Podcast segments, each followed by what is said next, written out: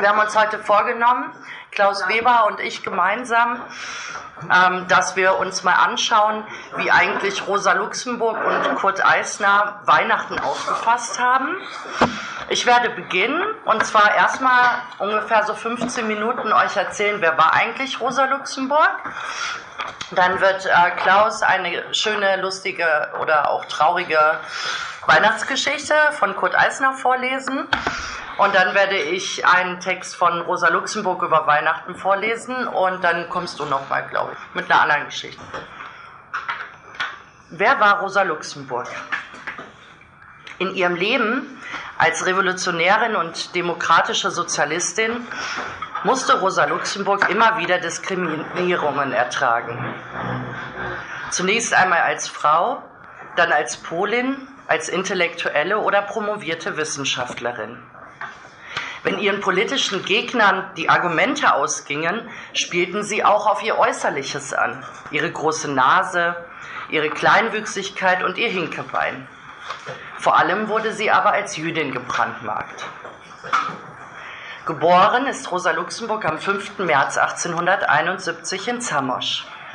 Dieser Ort in der Nähe von Warschau gehörte damals zum russischen Zarenreich. Als sie zwei Jahre alt war, zog ihre Familie nach Warschau.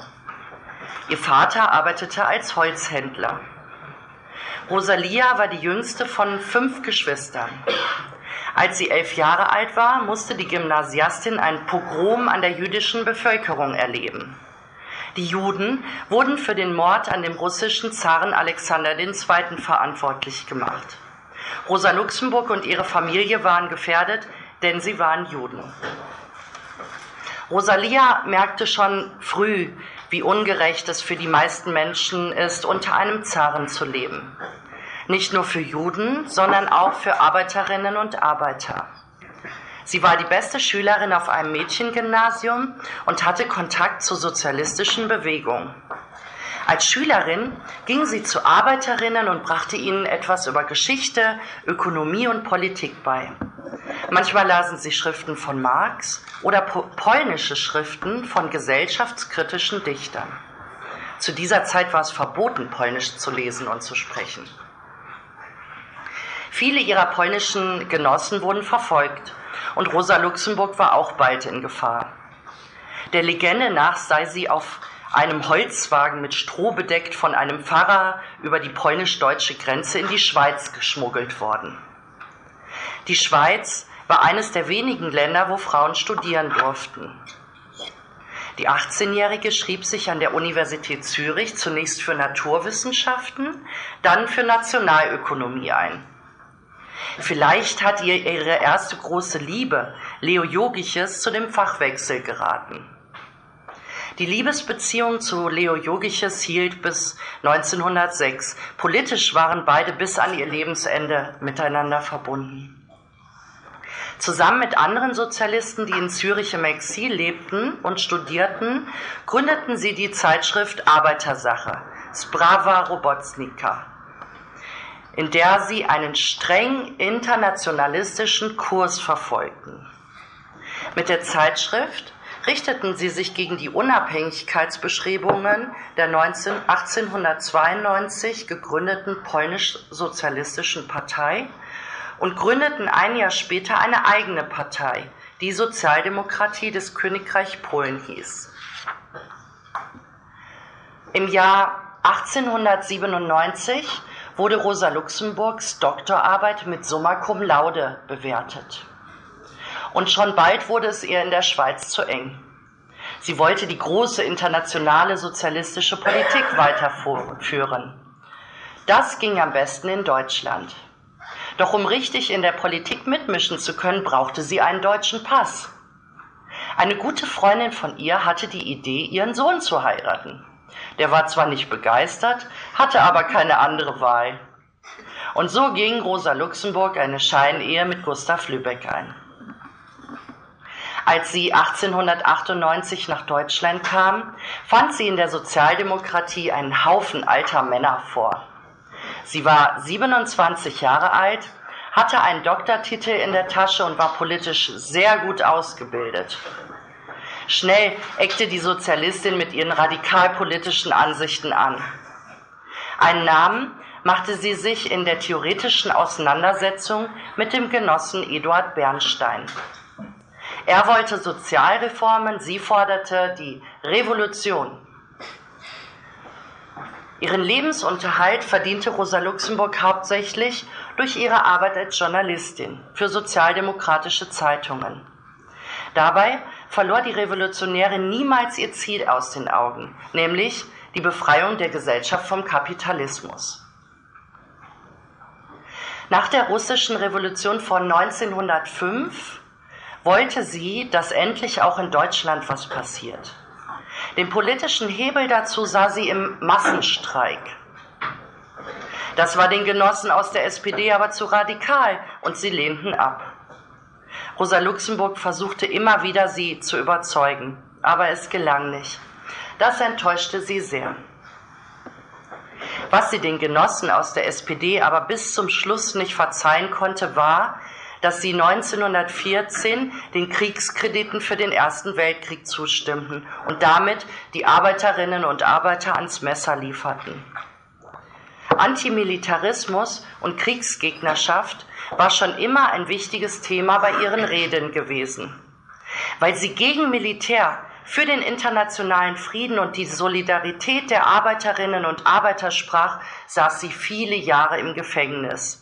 Insgesamt drei Jahre und vier Monate in Berlin, Wronke und Breslau. Mehr als je ein anderer sozialdemokratischer Genosse. Im Gefängnis schrieb sie auch ihre zu Lebzeiten nicht veröffentlichte Schrift zur russischen Revolution. Darin begrüßte sie die Oktoberrevolution voller Euphorie, forderte jedoch vehement den Weg des demokratischen Sozialismus ein. Sie schrieb, ohne allgemeine Wahlen, ungehemmte Presse- und Versammlungsfreiheit, freien Meinungskampf, erstirbt das Leben in jeder öffentlichen Institution, wird zum Scheinleben, in der die Bürokratie allein das tätige Element bleibt. Das öffentliche Leben schläft allmählich ein. Einige Dutzend Parteiführer von unerschöpflicher Energie und grenzenlosen Idealismus dirigieren und regieren. Unter ihnen leidet die Wirklichkeit. Ein Dutzend hervorragender Köpfe und eine Elite der Arbeiterschaft wird von Zeit zu Zeit zu Versammlungen aufgeboten, um den Reden der Führer Beifall zu klatschen und vorgelegten Resolutionen einstimmig zuzustimmen. Im Grunde also eine Klickenwirtschaft, eine Diktatur allerdings, aber nicht die Diktatur des Proletariats, sondern eine Diktatur einer Handvoll Politiker, das heißt Diktatur im rein bürgerlichen Sinne. Als sie 1918 endlich aus dem Gefängnis entlassen wurde, war die Novemberrevolution schon im vollen Gange. Scheidemann hatte die Deutsche Republik und Karl Liebknecht die Freie Sozialistische Republik ausgerufen. Rosa Luxemburg stürzte sich in die Arbeit. Wie eine Wahnsinnige schrieb sie Artikel für die Rote Fahne. Ihnen fehlte, äh, aber es war schwierig. Die Arbeiterinnen waren im Krieg völlig verdorben worden. Ihnen fehlte eine sozialistische Ausbildung. Für die Bildung der Arbeiterinnen und Arbeiter hatte sie sich zeitlebens eingesetzt, schrieb Artikel, hielt Reden und unterrichtete in der Parteischule. Wieder wurden die Linken von den Sozialdemokraten verraten, von der Partei, auf die Rosa Luxemburg immer ihre ganze Hoffnung gesetzt hatte. Die Mehrheits-SPD verbündete sich 1918 mit nationalistischen Freikorps. Die Aufstände der Arbeiterinnen und Arbeiter, die hofften, mit der Revolution ihre Situation zu verbessern und Gerechtigkeit einforderten, wurden von den Nationalisten blutig niedergeschlagen. Mehr als tausend Menschen wurden erschossen, darunter auch Soldaten, die für Deutschland im Ersten Weltkrieg gekämpft hatten. Nach Weihnachten 1918 wurde in Berlin die Kommunistische Partei Deutschlands gegründet. Das Programm der KPD schrieb Rosa Luxemburg. In der Presse wurde sie als blutige Rosa, jüdische Galizin und Krüppel beschimpft. Rosa Luxemburg und Karl Liebknecht wurden für den Tod der Arbeiter verantwortlich gemacht.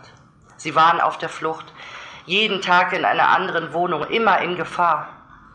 Am 15. Januar 1919 wurde ihr Versteck verraten. Die Gardekavallerie-Schützendivision transportierte sie ins Hotel Eden. Zuerst dachte sie noch, dass sie wieder ins Gefängnis kommt, aber es war anders. Die Soldaten holten die Revolutionärin aus dem Hotel. Von den Offizieren wurde sie beschimpft. Rosa, du alte Hure, heute stopfen wir dir das Maul, schrien sie. Dann schossen sie sie ihr in den Kopf und warfen sie in den Landwehrkanal. Rosa Luxemburg war 47 Jahre alt. Karl Liebknecht wurde auch erschossen. Ihre Mörder wurden nie verurteilt. Rosa Luxemburgs Name ist bis heute bekannt. Die politische Stiftung der Partei Die Linke trägt ihren Namen. Es gibt Filme und Dokumentationen über sie, mehr als 40 Biografien, Romane, Dramen und Lyrik. Immer wieder gerät ihr Name in die Schlagzeilen. Im Jahr 2010 hieß es, man habe ihren Torso in der Charité gefunden.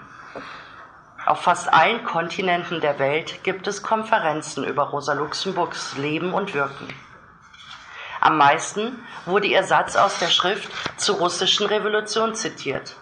Freiheit ist immer die Freiheit der Andersdenkenden. Er steht heute für Demokratie und einen alternativen Sozialismus. Schließen möchte ich diese biografische Betrachtung mit einem Zitat von Rosa Luxemburg, das uns allen als Lebensmotto dienen sollte. Dann sieh, dass du Mensch bleibst. Menschsein ist vor allem die Hauptsache. Und das heißt, fest und klar und heiter sein. Ja, heiter, trotz alledem und alledem. Denn das Heulen ist Geschäft der Schwäche. Vielen Dank.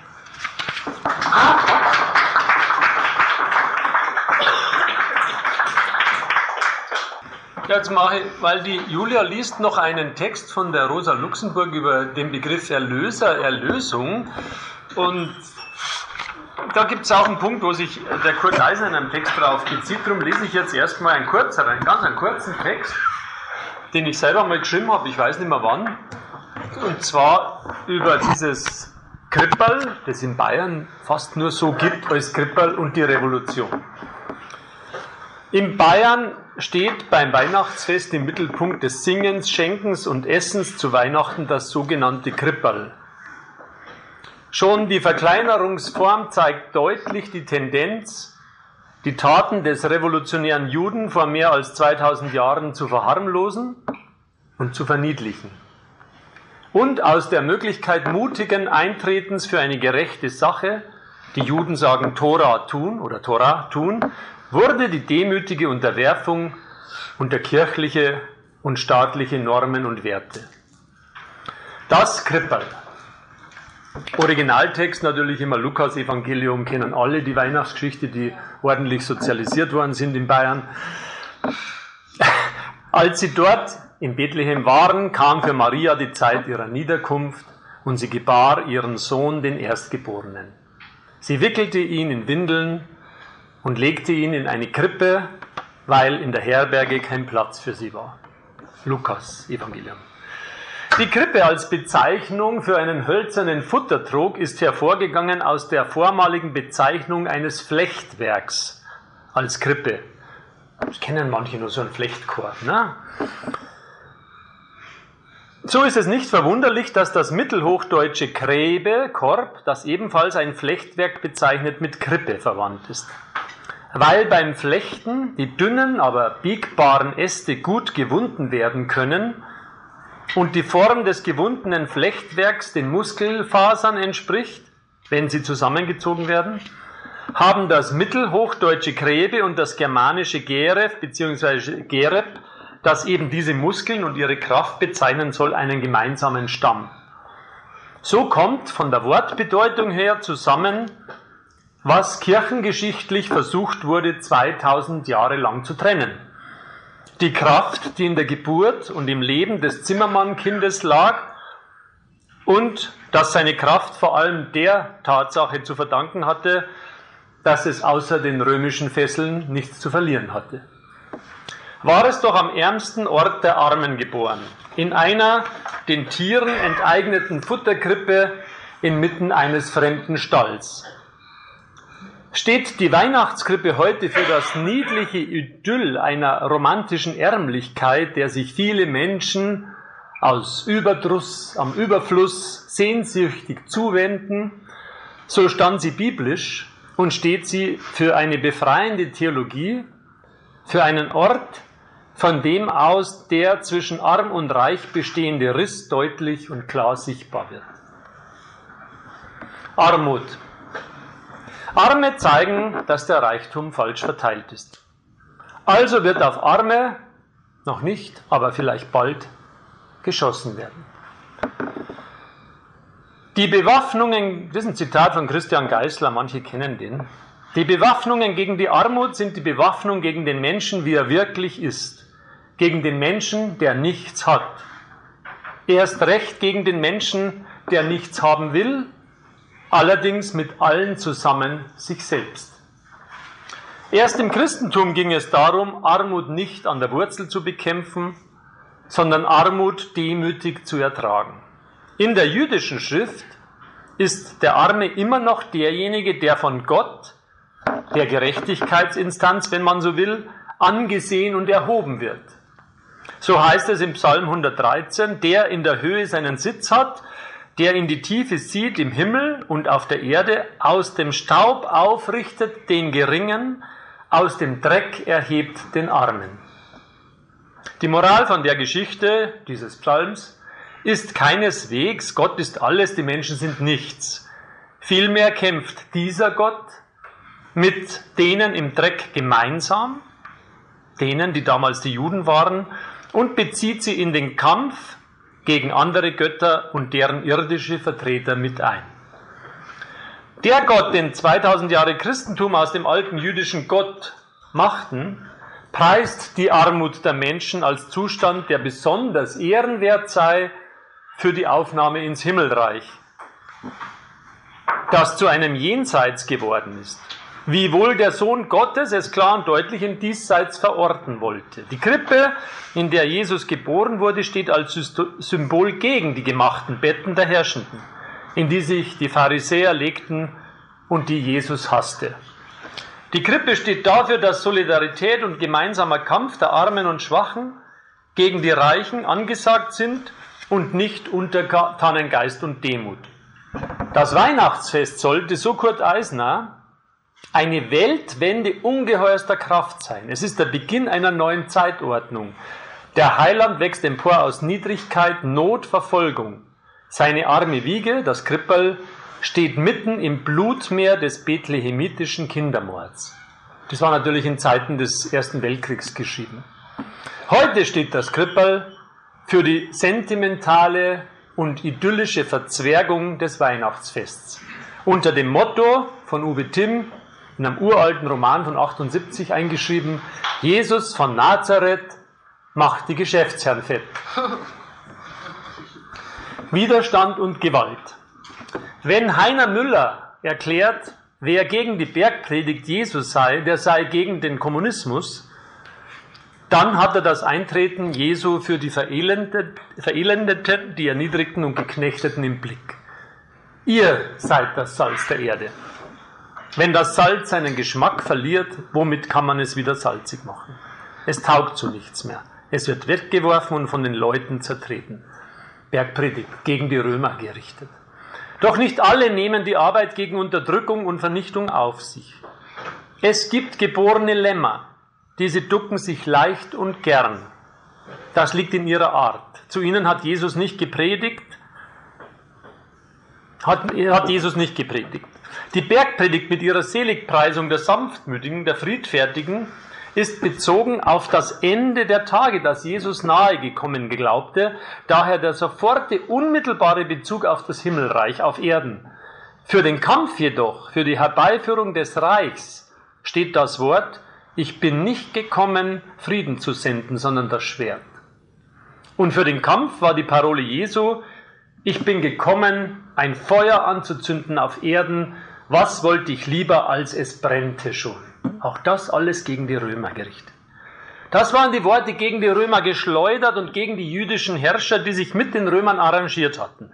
Und das Feuer sollte nicht nur den Tempel und die Seele reinigen, sondern alles niederbrennen, was das römische Reich über Jahrhunderte in Palästina angerichtet hat, damit das neue, gerechte Reich baldmöglichst gebaut werden könne. Unser Reich komme und zwar sofort. Weil die Römer die Gefahr erkannten, die von dem mutigen und kämpferischen Juden mit seinen Freunden ausging, weil er die Feinde der mühseligen und beladenen aufs Korn nahm, allen voran die Reichen, die so wenig ins Himmelreich kommen wie das Kamel durchs Nadelöhr, weil er den gedemütigten und verelendeten Juden Palästinas Mut machte, sich gegen die Fremdherrschaft zu wehren, nagelten sie diesen Jesus ans Kreuz. Die Römer wollten ein Exempel statuieren. Ein aufsässiger Sklave hat keine Chance. Seht, wie er da hängt. Er wollte Befreiung aus der Sklaverei. Vergesst es ihr, die ihr da zuschaut. Wer sich gegen sein Schicksal auflehnt, endet am Kreuz.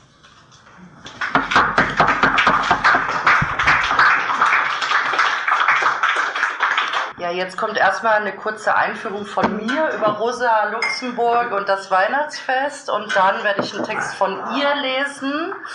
Und äh, weil der Text sehr, also ich finde den ganz großartig, der heißt Über den Erlöser und von 1905. Und ich finde den ganz großartig. Ich, ähm, der ist aber sehr, sehr schwierig. Also sie, wer Rosa Luxemburg kennt und liest, weiß, sie schreibt sehr lange Sätze, manchmal über acht Zeilen oder noch länger, manchmal auch sehr verschachtelte Sätze. Deswegen habe ich, um das jetzt hier gut vortragen zu können, ein bisschen gekürzt und ähm, paar Sätze verkürzt und auch einige ähm, Absätze weggelassen. Ähm, ich würde mich aber freuen, also wer Lust hat mitzulesen, um wirklich auch alles verstehen, äh, verstehen zu können, der ähm, hier nachlesen und wer das Original dann nochmal haben will, kann sich einfach an mich wenden. Ich schicke das dann auch nochmal gerne. Also Rosa Luxemburg und das Weihnachtsfest. Das Thema Religion ist eher selten im Werk von Rosa Luxemburg zu finden. Die wenigen bekannten Artikel von ihr zeigen sie jedoch als eine hervorragende Kennerin der Religionsgeschichte. 1902 erschienen in der Leipziger Volkszeitung ihre Artikel Der neue Glaube und Proletariat und Religion sowie ein Artikel mit dem Titel Antwort auf die Umfrage über Antiklerikalismus und Sozialismus in der französischen Zeitung Le Mouvement Socialiste. In diesen Schriften setzte sie sich mit der Entstehung der Religionen und ihrer historischen Bedeutung auseinander. Es zeigt sich, dass sie den Glauben der Menschen und ihre Religion respektiert und achtet. Jedoch weist sie deutlich auf Missverhältnisse, Herrschaftsverhältnisse, Machtverflechtungen und Unterdrückungsmechanismen hin. Vor allem gerät die Institution Kirche in ihren kritischen Blick. In polnischer Sprache erschien 1905 noch ihre Schrift Kirche und Sozialismus, die heute in Übersetzung vorliegt. Auch mit Weihnachten beschäftigte sich die Revolutionärin kritisch, wie man es von ihr gewohnt war dass der nichtgläubigen Jüdin das Weihnachtsfest selbst gefiel, zeigen einige Briefe an Freunde. Freunde und Bekannte, die ihr Weihnachtsgeschenke machten, nannte sie in ihren Briefen Christkindle oder Christkindlein. In ihrem berühmten Brief über einen Wärter, der im Gefängnishof ein Büffel quält, schrieb sie 1917 an Sonja Liebknecht, es ist mein drittes Weihnachten im Kittchen. Aber nehmen Sie dieses Jahr nicht tragisch. Ich bin so ruhig und heiter wie immer. Heute habe ich mir hier einen Weihnachtsbaum besorgen lassen. Aber man brachte mir einen ganz schäbigen mit fehlenden Ästen, kein Vergleich zu dem vorjährigen. Ich weiß nicht, wie ich darauf die acht Lichtlein anbringe, die ich erstanden habe. Am 24. Dezember 1905 veröffentlichte das sozialdemokratische Parteiorgan Vorwärts auf der Titelseite Rosa Luxemburgs Artikel des Erlösers Geburt. Und daraus möchte ich jetzt vorlesen. Also vielleicht zur Erinnerung nochmal 1905, da war die Russ das war gerade zu der Zeit, als die russische Revolution tobte, die erste. Ist vielleicht ganz gut zum Hintergrund, weil das äh, Rosa Luxemburg natürlich sehr beeindruckt hat und sie das sehr genau verfolgt hat. Des Erlösers Geburt. Mehr als 19 Jahrhunderte sind verflossen, seit die gläubige Menschheit die Geburt des Zimmermannsohnes aus Nazareth feiert, der dem Menschengeschlechte als Erlöser verkündet ward. In einer furchtbaren Zeit der Zersetzung des alten Römerreiches, da Millionen in ausweglosem Leid, in Sklaverei und Erniedrigung versanken, in dieser düsteren sozialen Nacht ging die Morgenröte der christlichen Erlösung auf, von dem Elend und Enterbten mit frommen Glauben und jauchzender Hoffnung begrüßt. Und heute wieder, wie seit bald 2000 Jahren, werden die Glocken von unzähligen Kirchentürmen in unzähligen Städten und Dörfern mit ehrender Zunge die Wiederkehr jedes, jenes freudigen Tages preisen. In hohen Palästen und niedrigen Hütten werden Tannenbäume in Kerzenlicht und Flitterschmuck erglänzen zur freudigen Feier der Geburt des Erlösers. Doch wo ist die Erlösung geblieben? Darben nicht heute Millionen in täglicher Pein wie vor Jahrtausenden? Und werden sie nicht wie damals von Reichen mit Füßen getreten, die noch schwerer in das Himmelreich kommen sollten, denn ein Kamel ein Nadelöhr passieren? Es ist nichts als eine pfäffische Lüge, wenn dem Volke eingeredet wird, das Reich Jesu sei nicht von dieser Welt. Nicht als der unbestimmte Wunsch auf die Glückseligkeiten des Jenseits wurde die christliche Lehre gepredigt und aufgenommen, sondern als ein Evangelium der Erlösung von dem materiellen Elend, der sozialen Ungleichheit und der sozialen Ungerechtigkeit auf Erden.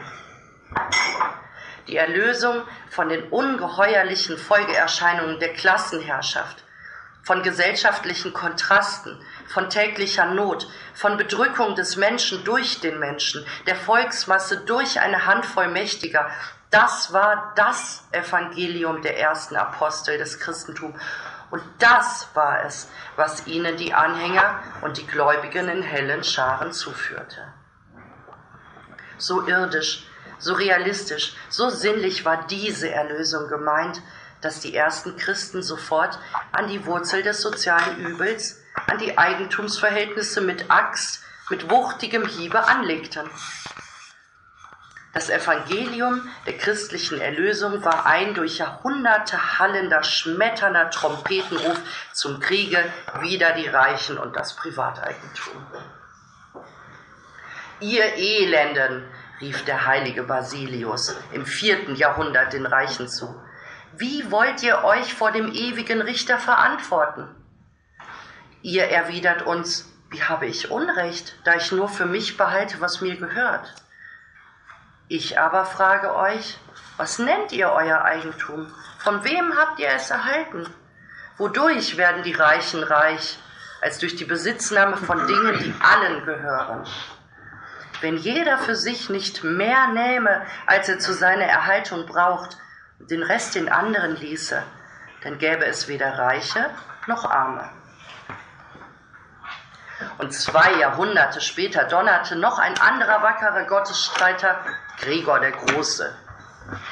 Es genügt nicht, dass man anderen ihr Eigentum nicht nimmt. Man ist nicht schuldlos, solange man Güter sich vorbehält, die Gott für alle geschaffen hat.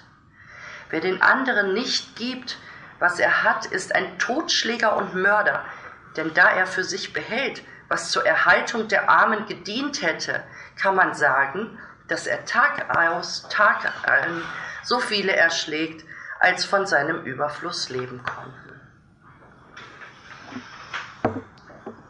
Der Strom der geschichtlichen Entwicklung, dem das christliche Evangelium des Kommunismus und der Abschaffung des Reichen eine Zeit lang zu trotzen versuchte, riss das kühne Boot der Welterlöser mit, kehrte es um und zwang es, mit dem Gang der Verhältnisse zu schwimmen. Die Klassengesellschaft hat die zu ihrer Vernichtung verkündete Lehre in ihren eigenen Dienst gespannt. Die Erlöserin Kirche wurde zu einem neuen Pfeiler der Jahrtausende alten Sklaverei der Volksmassen. Aus dem Evangelium der sozialen Gerechtigkeit haben die herrschenden Klassen und ihre Diener, die Kirchendiener, ein Evangelium der Barmherzigkeit, aus der Religion freier und gleicher eine Religion der Bettler und der Aussätzigen gemacht aus der irdischen sozialen Erlösung von Hunger, Not und Erniedrigung ein Wolkenkuckucksheim der Seelenerlösung nach dem Tode. Dieser unbarmherzige Prozess der historischen Umschmelzung der christlichen Erlösungslehre dauert bis auf unsere Tage fort. Die mittelalterliche feudale Gesellschaft hatte den urwüchsigen, kühnen christlichen Kommunismus zu der krankhaften, tränenreichen christlichen Barmherzigkeit zur Lehre des weltabgeschiedenen Klosterlebens verrenkt. Die kapitalistische Neuzeit hat die christliche Caritas zur Heuchelei, zum frechen Hohn auf die christliche Lehre gemacht. In jeder Klassengesellschaft wo die Not der Massen eine soziale Notwendigkeit, ist die Heuchelei eine öffentliche staatliche Einrichtung. Mit jedem weiteren Schritt in der Entwicklung der kapitalistischen Gesellschaft wird die mit dem christlichen Glauben getriebene Heuchelei der herrschenden Klassen gröber und ungeschminkter. Elende Heuchelei ist dieses offizielle Weihnachtsfest, zur Feier der Geburt des Erlösers der Armen wird von der reichen Bourgeoisie am Tannenbaum ein Luxus getrieben, der den notleidenden, frierenden, darbenden Massen Hohn spricht. Elende Heuchelei, die frommen Gebete und die himmelwärts verdrehten Blicke der salbungsvollen Kirchendiener. Sie geben zum Weihnachtsfest zuvor eilig zu neuen Lasten für die Bedrückten ihren Segen elende Heuchelei, dieses ganze offizielle Christentum der heutigen Gesellschaft, das sich eine Adventsnacht aussuchte, um durch einen räuberischen Überfall Millionen fleißiger Arbeiter den letzten Bissen täglichen Brotes vom Munde zu reißen und kurz vor Glockenschlag des Weihnachtsfestes den schwarzen Brüdern in Afrika neue Gräuel des Krieges, neue furchtbare Vernichtungsbotschaften ins Land schickte als Bescherung. Das einzig Wahre an dem heutigen christlichen Weihnachtsfest, aus dem jeder innere lebendige Geist verschwunden, von dem nur der tote Brauch und das sinnliche Blendwerk geblieben, ist das ewig grüne Tannenbäumchen, der duftige Gruß der reinen frischen Natur.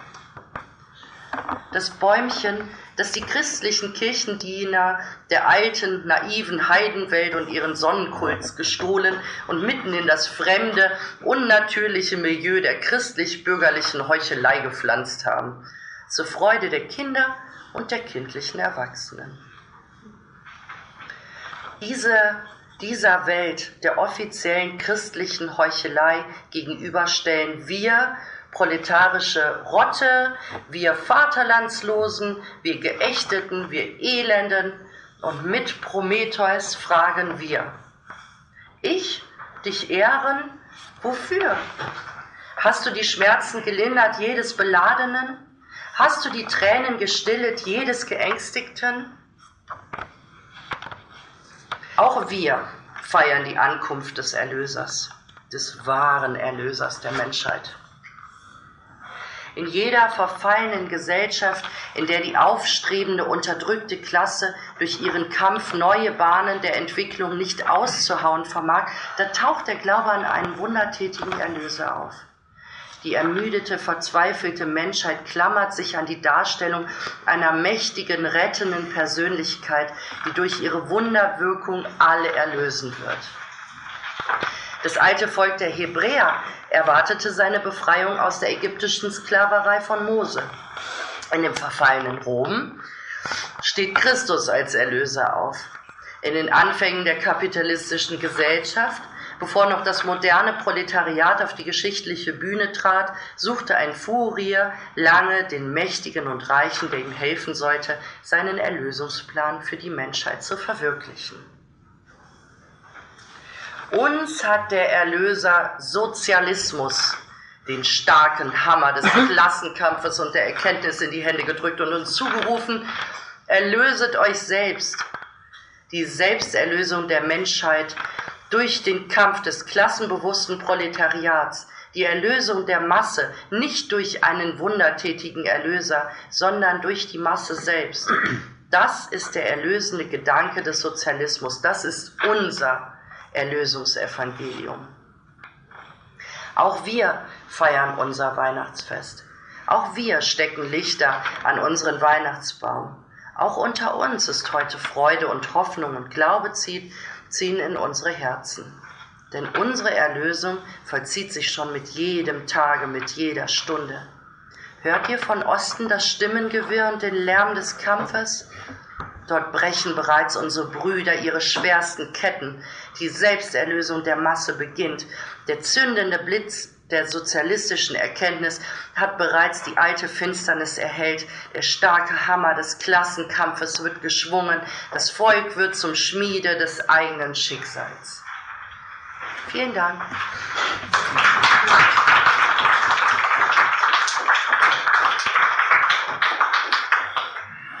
Puh. Puh.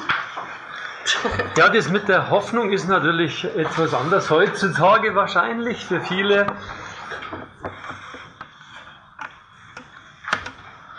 Der Kurt Eisner hat zwei, zwei Geschichten zum, zum Weihnachtsfest geschrieben. Das eine, das heißt die Angst der Toten. Da kommt das Christkindl auf die Welt, weil es will die Geschenke, die Bescherung bringen und dann sagt sie, jetzt muss ich ja irgendwo hin, wo die Guten und Artigen leben und dann sucht sie, 1915 äh, ist das geschrieben, wo denn die, wo denn die Nation ist, wo sie die, wo das Christkindl die Geschenke hinbringen soll und es, man kann den Schluss verraten, es, es kehrt psychisch krank in den Himmel zurück, so ungefähr, weil es, weil es keinen guten Menschen auf der Erde findet. Äh, ich habe mir aber eine Geschichte rausgesucht, die vier Könige, weil es einfach eh ungewöhnlich ist, ähm, von vier Königen zu schreiben. Das kriegt man aber dann raus, dass der Herodes der vierte ist. Was man bei Eisner merkt, wie er bei der Rosa Luxemburg vielleicht noch, natürlich wegen ihres Zusammenhangs mit, mit der Religion als Juden, dass sie bibelfest waren, äh, und zwar richtig bibelfest. Ne, ja. Ich, ja. Also, Diskussion im Anschluss. Okay. Also was ja für viele Sozialisten und Kommunisten gilt, dass die Bibel ein zentrales Werk der Gerechtigkeit war. Ich glaube, der Begriff Gerechtigkeit im Hebräischen kommt über 300 Mal vor in der Bibel. Und ich würde immer sagen, jeder Sozialist kann Christ sein, aber jeder Christ muss Sozialist sein. Das würde ich einfach erstmal so sagen. Das muss nicht stimmen. Aber ich glaube, was stimmt, wenn Ernst Bloch sagt, das Beste, was die Religionen hervorgebracht haben, sind die Ketzer. Das ist ein schönes Zitat. Und das, das zweite von Ernst Bloch ist, jeder gute Christ ist Atheist. Ja, das Blöde ist, da kommt ein Strichpunkt und es geht weiter und das heißt dann, und jeder gute Atheist ist auch Christ. Ja, da kann man jetzt einen ganzen Abend drüber nachdenken.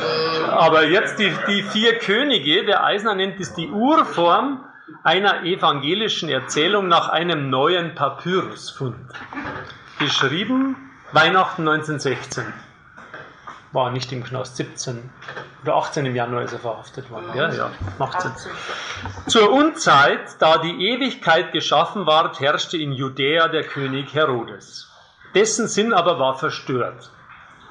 Also, dass er alles lebendig sah, was von den Geschlechtern der Menschen auf Erden in der Vergangenheit gewandelt. Und die Geister der toten Menschen bedrängten ihn und zeigten ihm die Wunden, an denen sie gestorben, die Verstümmelungen, die sie erlitten, den Hunger, den sie erduldet und die Schmerzen, von denen sie gegeißelt waren.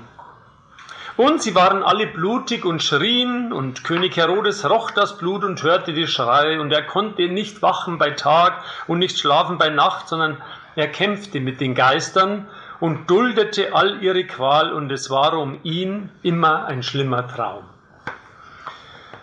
Herodes aber sagte niemandem, was er erschaute, und er duldete. Die Großen von Judäa aber, die ihres Herrn Verstörung sahen, gingen zum Volke und sagten, Seht, König Herodes ist vom bösen Gewissen geschlagen.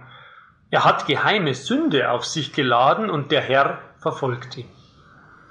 Und sie wussten nicht, dass der König der unglücklichste aller Menschen war, weil er der Beste war und fühlte, was alles auf Erden jemals an Leid geschehen und an Missetat verübt. Und es begab sich, dass der König nächtens durch die Stadt wanderte, um vor den Dämonen zu entweichen. Aber sie scharten sich um ihn und folgten ihm wie eine Leibwache und ließen ihn nicht los und schirmten seine Qual. Da hörte er aus einem Stall, der hart an der Stadtmauer stand, wo die Ärmsten hausten, das leise Wimmern eines Kindes, eines Neugeborenen. Und siehe da, es versanken die Dämonen und es war zum ersten Mal ruhig in dem kranken Herzen des Königs. Der König aber trat in den Stall und sah ein frierend und weinend Knäblein an der Krippe liegen. Die Mutter des Kindes, die auf der Streu kauerte, erschrak, wie der König eintrat und breitete beide Hände über die Krippe. Da sprach der König, fürchte dich nicht, denn ich bin gekommen, um zu dienen deinem Kinde, das mir den Frieden gebracht. Die Erlösung trugst du, o Frau, in deinem Schoße, die jegliche Vergangenheit menschlicher Frevel vergessen macht und wirkt, dass die Tage der Menschen leicht werden und frei und voller Lust. Und es ging ein Leuchten von dem Kinde aus, und es hub an zu reden. Du sprachst wahr, o König, ich bin dir Bringer des Friedens, und alle Völker werden mir untertan sein. Du aber schütze mich in meiner Schwäche, bis ich Kraft habe, die Botschaft zu erfüllen. Hierauf ging der König zurück in seinen Palast, legte sich auf sein Lager und es befiel ihn ein tiefer Schlaf. Die Geister aber waren entwichen. Wie es aber gegen Aufgang der Sonne ward, erschienen ihm im Traum die Geister wieder und klagten, O König, bald wirst du uns vergessen und dein Herz wird hart werden und die Stimme der Qual verstummen. Und die Menschen werden töten wie zuvor und Schrecken verbreiten und Wahnsinn dulden.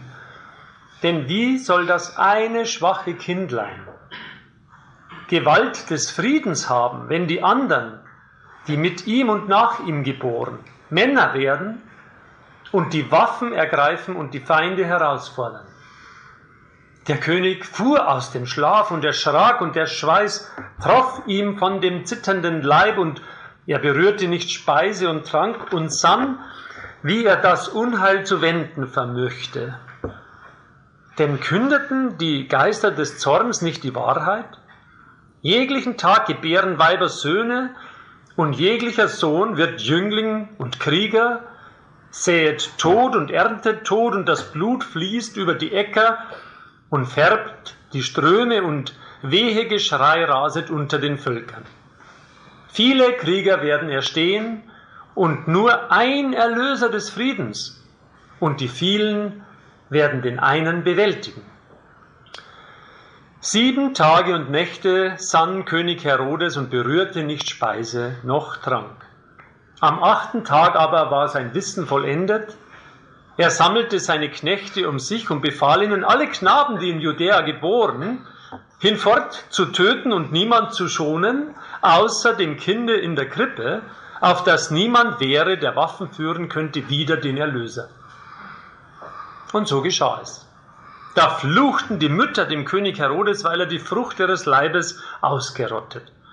Herodes aber ließ Botschaft ergehen und den Müttern verkünden, ist es nicht besser, eure Söhne sterben als Kindlein, unschuldig und unbewusst, als dass sie wachsen und den bitteren Tod der Waffen erleiden und verbreiten und die Blutschuld auf Erden mehren und also das Werk des Befreiers verderben? So aber der Befreier stark geworden, sollen die Mütter wieder Söhne gebären und großziehen, weil dann Frieden über die Völker gekommen. Da verhüllten sich die Mütter schweigend und warteten, dass der Befreier wachse.